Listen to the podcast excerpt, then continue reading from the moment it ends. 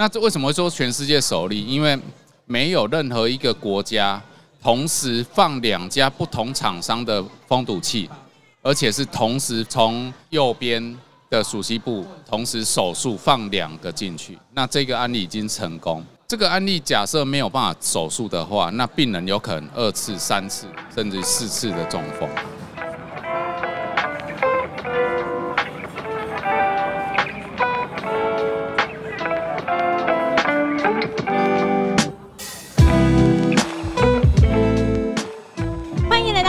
的展览异想世界，我们将带你游遍全球第一手的展览以及周边新奇好玩的猎奇故事。二零二三年亚湾新创大了南方，今天是 Day Two 第二天，通常是在礼拜六，现在快要中午了。不是吃午餐啦，南部人现在才刚起床，好不好？对对对对对，早午餐哈，或者是吃早餐。我们现在在位于高雄湾旁的高雄展览馆亚湾新创大南方 TTA 品牌馆，我们在将近快要中午的这个时段，我们要迎来的最后一场的 Live Podcast，聊聊智慧医疗前专利。刚刚前面这两位来宾其实有一点失控啊，哈，一下子要吃爆米花，一下子要我去看一下。因为他们知道我是一个从来没有职业过的职能治疗师，我自己都非常的汗颜。但是刚刚到摊位上面去一看，哇，这跟我。我不想说几年前我在实习的时候，那时候所使用的教具，或者是我们在跟病患在帮助他在恢复日常生活功能时候的做法，已经完全不一样了哎。所以这个时段呢，我非常开心邀请到两位，而且终于有女生加入 Live Podcast，真的吗？哎，我现在回想起来，前几场的 Live Podcast 好像来宾都是男性。我在这边孤单好久了，所以我一定要先介绍这一位是细想先创，有没有念对？对，念得很好。细想先创的业务总监 Judy，嗨，大家好，Judy，我们拼了，旁边那个声音超大声的，真的吗？我们一定要把它力拼过去吗？一定盖过他。那那那就我们就努力一下。那我告诉你，男性男性代表哈，通常我们前几场的男性有时候，你知道为什么？我觉得女生很重要。昨天有一场就是三位男性，然后他们就跟石雕一样，没有 Q 到不太会动哦。我们旁边这位那个翁老板，他绝对不会这样子的。是的，我非常对你，我对你寄予厚望。拓币科技的翁瑞佑经理，大家好。那个两位是哪里人？哎，我是台南人。哦，来，你好，我也是台南人。翁经理呢？我也是台南人。啊，太好了，那我们这一场就是来聊聊台南最近好像那个。比比登又放了好几家的那个餐厅，对啊，还还好，我口袋的名单没有登在里面。我看了，我看了其实超不开心的，哎，就是你又要把我平常喜欢吃的东西又公诸于世，然后害我一次回去又要排队。没错，没错，真的不好，真的不开心。那三位台南人来评比一下刚刚的这个爆米花的口味如何？这个真的很棒。请对这个一定要到那个 T T A 里面按个赞，然后来领一包那个爆米花。那爆米花是焦糖口味，对于台南人来讲会不会太甜啊？不会，不会。台南人的说不会太甜，好像其他人 其他县市的人都会说你骗人。这一场到底是要聊什么？怎么开场这么久？智慧医疗前瞻力，我非常开心。刚刚我们才互相相认了，大家都是台南人哦，都也都是，所以来到南部的展览馆，应该会觉得非常的亲切，很有熟悉感。那尤其这一次 TTA 的品牌馆里面，我们的智慧医疗这个部分，也是呃我们台湾的新创非常重要的一个领域。所以，我们即将在哎台湾，其实不要说二零五零年，你不觉得现在就已经是一个高龄化的时代了吗？对，Judy，你现在面对的这些族群上面，你觉得？呃，我我我比较不太想要去特别去强调高龄这件事情，我比较倾向去强调大家对于健康这件事情如何活得啊更健康，然后更有自己的想法。然后可以很努力的每天走出去，然后可以运动，可以很大口的呼吸，很快乐的展现自己。我觉得那个比较，我觉得你比较像职能治疗师。对，其实讲到一个重点，应该是说，不论您是什么年龄层，其实有可能现在说不定很年轻很小的，他可能去他的生活形态如果不够完整的话，其实也有可能面临这个呃身身心的一些缺损。所以我们要谈的是怎么一个更全人化的一个健康的生活。所以我们要为健康管理跟生活品质提早来做准备哦。那我本来就是非常期待这一个阶段，希望我的以前的职能治疗的一些相关的经验还可以被应用在这一个场次。所以，我们还是回到正题，先请翁经理聊聊这一次你们所带来的技术跟亮点，或者是你们想要解决哪些人的什么痛点呢？其实我们公司从工程，然后进入到医疗，那医疗这里我们是希望说，我们把工程的技术带进来。所以，我们这一次的产品有用到约束的手圈，用气囊式的，那也有一个智慧棋盘。那因为我们在临床上看到有一些病人，他可能会被受约束。那约束其实家属看到它是一个非常不人性化的，嗯，所以我们就会用一个空气的方式去做保护它。所以我们都讲叫保护手圈，而不是用约束，因为其实约束是。真的家属看到是蛮可怜的，哎，所以我我觉得光是在命名上面，它就已经先定义了这一项产品它的一个。我我觉得在使用者或者是照顾者怎么去怎么去面对这这一个人哦？如果你说他叫做约束，哎，他好像不让我做什么事情，但是他如果叫保护，其实我是鼓励你去做你原本就该做的事情，但是我给提供足够的支撑力给你，我是不是职能治疗师上升了？对，没错，有回来了哈，对对对对对对，是那所以这一次提供我们提供。保护手圈之外，我们还有一个智慧棋盘。那智慧棋盘其实大家觉得，哎，这是什么东西？但是我们就是让一些，比如说中风患者、失智的老人，他们去针对你在做平常的一些训练，然后也有做专注力的训练。那利用棋子，利用互动式的方式，那我们让他在训练的过程，你又把这些资料又是储存下来。然后让他到云端，让智能治疗师在下一次再看的时候，看他前面跟后面的比较。前后侧比较，对对对，没错。那有我刚刚看到这个智慧棋盘，我就回想起 N 年前我在实习的时候，那时候我给跟病人一起，呃，我们在训练他的手功能或认知功能的时候，所用的那一些教具呢，其实都比较有历史感了哦，或者是像您刚刚提到的，我没有办法去。做很精准的数据的分析，它的前后侧的比较，有时候是我本人蛮主观的说，阿贝，你几拜这要比点几拜卡赫还是卡紧？那到底快多少？哎，我们刚刚三个人讲台语应该可以吧？可以，可以，可以，可以啊！这一赛，这一赛，非常 非常有自信啊！但是我的台语其实是有一点那所以我刚刚看到这个智慧棋盘的时候，我相信无论是。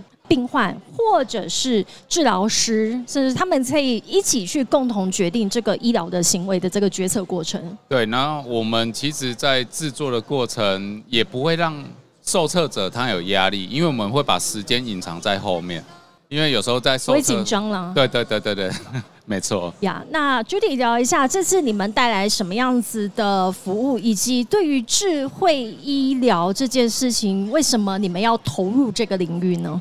呃，其实我们公司这一次啊，是带来了两个产品。其实我们最主要的目标是要建立一个健康运动感测平台。那一般的平台里面呢，它其实很难有真实的数据。那我们有带来两个产品，那里面一个就是叫做呃物联网的鞋垫感测器，就是在鞋垫里面呢有一个。压力板有电池，有陀螺仪，有加速器，那不用外加一个感测器，就是你平常它就是融入在在你的生活里面哦。那其实因为大家现在对于健康的这件事情，其实大家都非常重视。那我相信很多人的手上都有戴健康手表或健康手环，可是大家都很嗯没有一个真实的数据，就是说，哎，我真的是今天我到底走了多少步？因为很多都是演算法。那我们是可以自呃透过你的每一步每一步。里面呢，然后来知道，就说，哎，你今天你的走路的步数，然后你真实的走路的样态，那在这个样态里面呢，其实很重要，就是说你的重心的压力的分布，因为有些人他常常常跌倒。那他可能会不自觉说，为什么常跌倒？因为他的中心也不对。那我们可以透过我们自己的独家的这个呃演算法，然后我们会直接就是传到呃我们的云端，然后演算之后，在 A P P 里面可以呈现出来。所以他可以很清楚的知道，就是说，哎，他的今天的呃走路的样态，他的运动的样态是如何这样子。哎，你知道吗？要怎么样去测一个人走路走得多，他进行了什么样子的活动，然后去测他的步伐？逛展览。啊，对，是不是这两天来这边逛展览，或者是你在摊位里面站，是不是非常的累，脚酸不酸？这边是，我觉得这边收集数据应该很合适。哎，对，其实啊，在这个所有的脚步的所有的样态的数据里面，其实我们在 A P P 里面都会呈现，然后我们会希望能够提供给一般的消费者、运动员，还有比较特殊性，因为你是职能治疗师，然后我们会在一些特殊性的一些，比方说巴金森氏症，或者是一些有需要特别去注意他步态分析的这些呃这些族群，那我们。我们这些数据我都觉得不是很重要，重要的是什么？我们的这一个鞋垫，我们是跟台湾的厂商合作。那不管是他要不要收集数据，这个东西一定要穿起来要舒适，所以我们会以人的舒适感受度为前提，数字为辅。他要能够喜欢穿这个鞋垫，他才愿意走出去。即便他可能是生病的病人，或者是他是健康的人，他都喜欢走出去。那这个产品一定要是人的感受度最高。那我们是依照这样的这样的呃目标，然后来努力。我想你讲到一个很重要的部分哦，除了舒适度之外，现在的人你要把这些穿戴在身上，一定也要包含它的美观性、时尚度、舒适度，我才有办法把呃我的这些资讯非常安心的交给你，然后之后才有办法再去共同做下一个，无论是步态的分析啊，或者是步态上面的调整。那这一次，翁经理，你们的托比科技也带来一个世界的首例，就是跨厂合作的左。新耳封堵跟两间医院有的合作，可不可以聊一下这个案例？其实新耳封堵术在台湾，可不可以先问一下什么是封堵啊？诶，一般诶，我们一般会听过中风嘛？那中风它是属于阻塞型的中风，那心耳它在左边。哎，新耳就是心脏的，它是一个耳朵，可以这么讲，其实它是一个衍生物。那我们很多血栓子都会从那边跑出来。你假如从新的打出来就直接进到颅内了，就中风了。是。那所以在现在在台湾医疗的技术上，有时候会预防中风、二次中风，因为通常他假如一次中风之后，医生就会帮你检查血栓子，那预防性的他就会把新的封起来。那在北部在花莲慈济的案子，它本身新耳它已经大到全世界的哭的就是封堵器。都放不下去，都太小，所以这个案子是亚东医院许荣成主任邀请我们协助他们把整个心脏做出来。做出来之后，他同时放了两个新的封堵器，然后去合，不然它可能会掉下来。在今年的六月一号，后来整个实验完成之后，我们就到花莲慈济去做手术。那这为什么说全世界首例？因为没有任何一个国家。同时放两家不同厂商的封堵器，而且是同时从右边的属膝部同时手术放两个进去。那这个案例已经成功。这个案例假设没有办法手术的话，那病人有可能二次、三次甚至四次的中风。所以这个是全世界首例。那亚东医院跟花莲慈济也预计在做整个报告。对。所以这一个案例其实它是非常具代表性，而且是全球首例。我想，当然未来就希望可以去做复制，去预防未来呃这样子比较是有高风险中风的病患，避免他们再次的复发。对，没错。那像以去年，去年台湾大概至少有一百二十到一百五十例的左心耳封堵术，预防性的做手术这样子。是。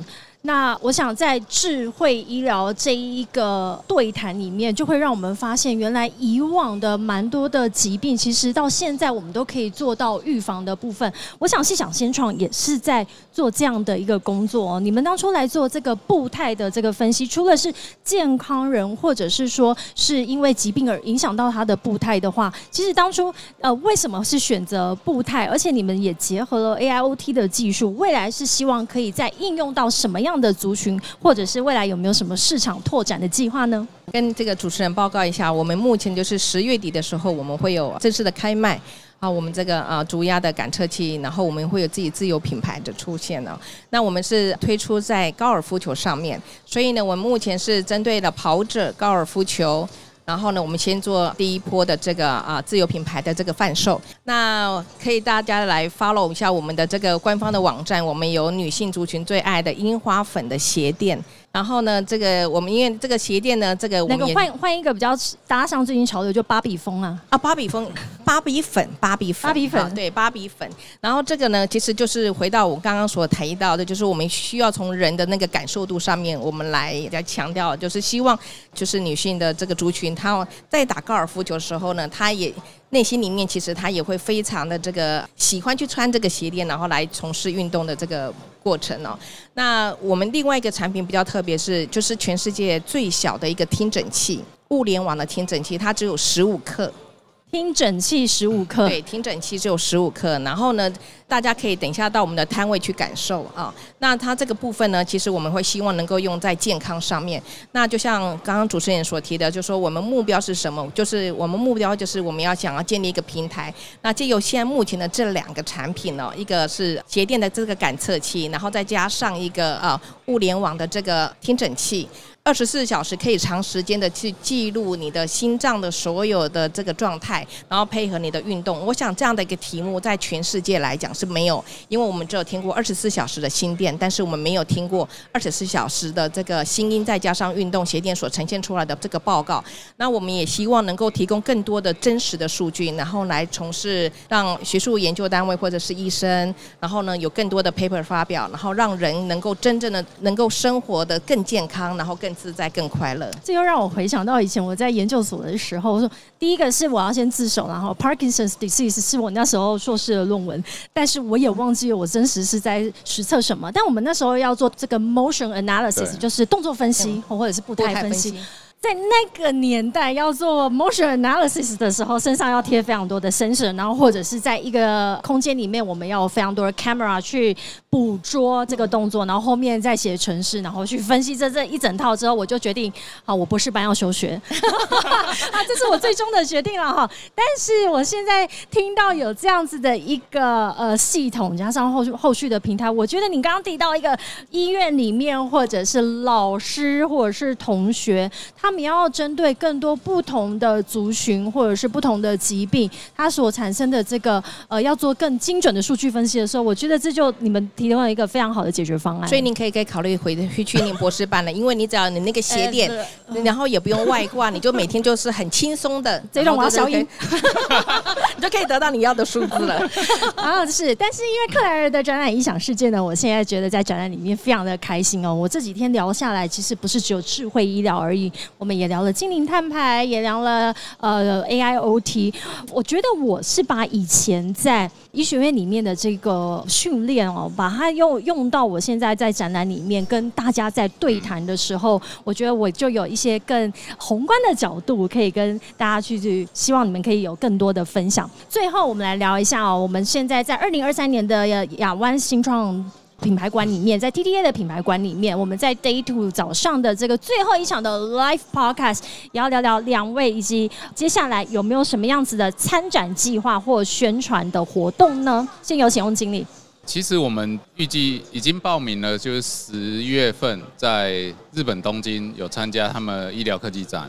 那我们公司其实不是只有做产品，我们也有做技术。所以就像刚刚在讲心脏的部分，我们就用三 D 电影的技术，整个很准确把它做出来。我们也想要把这个技术推到国外，我们有有兴趣想要去接国外的案子，对。所以，拓币科技未来也有非常多的参展计划，也就是要走向全球、走向海外，所以也可以随时追踪他们又到哪里去参展，就代表又有新的资讯要分享给大家。那 Judy 分享一下，细想先创未来有什么样的参展或活动？我们会在呃十一月中旬的时候，在德国 Medica 啊、有这个展览，哇哦然后回来一个礼拜以后呢，台湾的医疗科技展里面也可以看到我们。然后我们也很希望能够跟所有的呃朋友能够，或者是先进们，可以在摊位上面跟大家再进一步的交流。然后我们也希望在那个时候呢，其实会我们会看得到我们那个期待已久的这个芭比粉或者是樱花粉的出现，这样子。哇，Medica 也是全球最大的医疗的展览哦，也是走到会垂心肝的展览。哦那里面应该你把每一个那个呃买主的都让他穿上你们的这个鞋垫哦，就是有非常多的数据就一下子都冲进来了。对啊，因为这个里面的这个感测器呢，如果是我们目前会希望能够跟异异业来结合，那我们希望能够从气象里面能够呃整合出呃我们的这个所有的这个感测器，让健康更有智慧。然后让台湾呢的技术能够走出去国外，然后就是一步一步的走向我们自己啊想要建立的那个平台系统。非常高兴听到细想跟托比接下来有非常多的宣传的计划，而且也是全球的展览跑透透。克莱尔就是要跟着他们的脚步去看一下接下来他们到了哪里，又做了一些什么，有什么样新的技术跟服务又产生了。克莱尔的展览影响世界，在二零二三亚湾新创大南方 TTA 品牌馆的 Live Podcast 就即将告一个段落。非常希望明年度可以再回到这边，跟各位一起有这么精彩的对谈。今天非常感谢翁经理跟 Julie 加入克莱尔的展览影响世界，希望你们今年参展成功，也希望大家收听愉快。我们明年见喽，拜拜！谢谢，拜拜，谢谢，拜拜。